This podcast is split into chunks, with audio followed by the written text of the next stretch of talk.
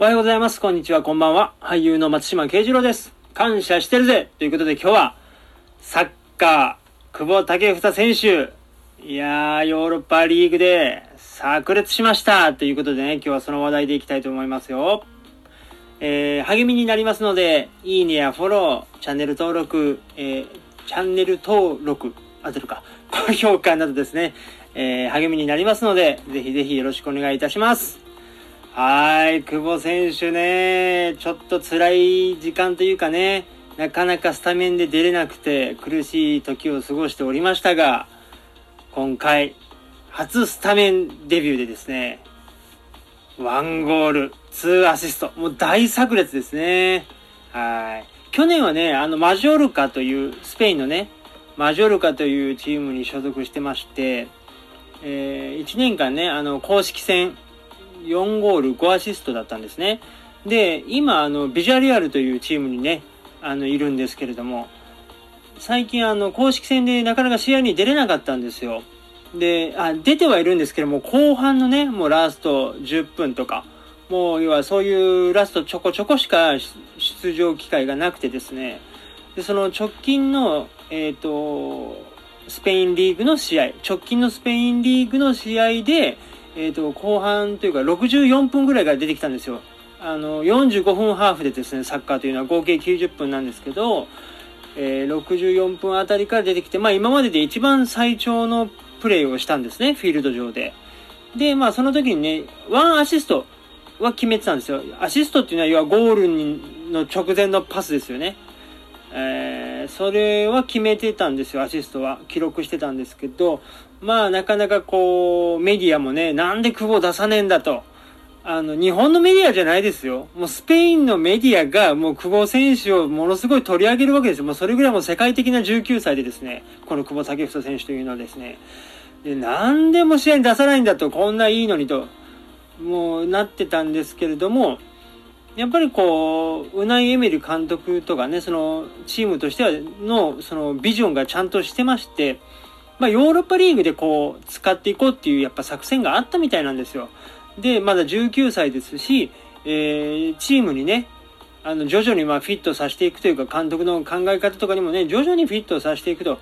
いうところで、大事に大事に育てるというところでですね、ビジャレアルはそういう動きをしてたんですけれども、やっぱりもうファンはね、たもう見たいじゃないですか、やっぱりこう、久保マニアたちはですね。もう日本人だけじゃないんですよ。本当もヨーロッパでももう有名になってきてですね、やっぱスペインにもファンが多いので、久保選手のね。だからね、そのファンの人たちの思いがようやく報われる形でですね。で、まあ監督とかそのチームとしても、さあいざ、久保建英スタメンで、ね、このヨーロッパリーグの予選ですよ、今ね。で、まあ出したわけですけれども、まあ大活躍。やっぱりね、その直近のラリーガのね、公式戦でもワンアシスト決めてましたし、まあ調子はそんなに悪くないのかなという感じでですね。で、この間の日本代表戦でもね、あの、左サイドという慣れてないポジションでしたけれども、まあ守備にね、やっぱり奔走してましたよね。やっぱ組織で守った、あと守備。かなり守備に重きを置いてプレーしてたと思うので、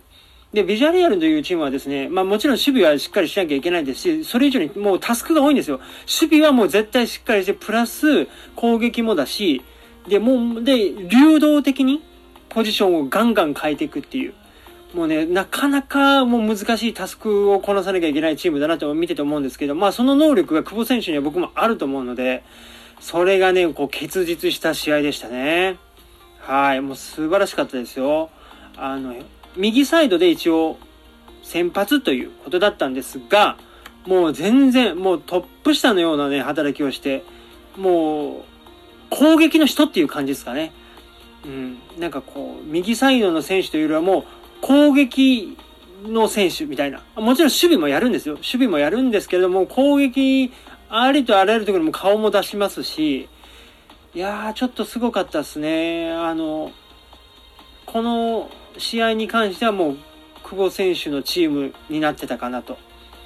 はい。後半ね、あの、3対3に追いつかれから、あトルコの、相手がね、トルコのリーグの、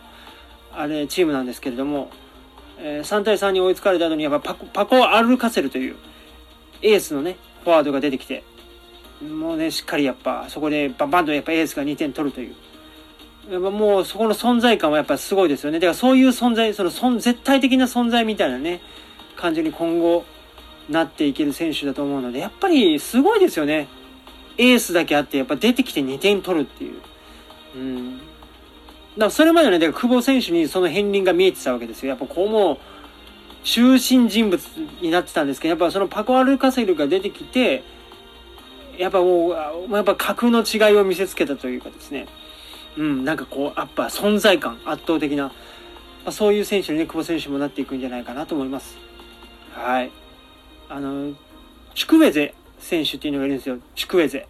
あの、もうナイジェリアのね、もう半端ないドリブル速いしね、うまい。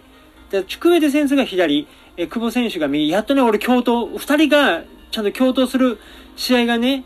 あの、いいんじゃないかって勝手にですよ。もう勝手ににわかファンとして思ってたんですけど、やっと共闘してですね、もう見事にこう、入れ替わり入れ替わり。久保選手もチュクベゼ選手も右サイドが、まあ主戦場なんですけど、チュクベゼ選手を左、まあ久保選手が右という形でスタートはしたんですが、もう全然もう流動的にガンガンガンガン動くんで、いやー、これはもう、なんていうの、素晴らしいチームというかですね、もう面白いサッカーを、あの、するチームだなと、ビジュアリアルのこう、ビジョンがですね、なんかワクワクさせるなと思いました。はい。これを機にね、久保選手もどんどんどんどんこう試合感とかね、取り戻して、もっともっと良くなっていくと思うので、今後に期待ということで、次の出場が楽しみです。はい。ということで今日はここまでにしたいと思います。松島慶次郎でした。感謝してやるぜ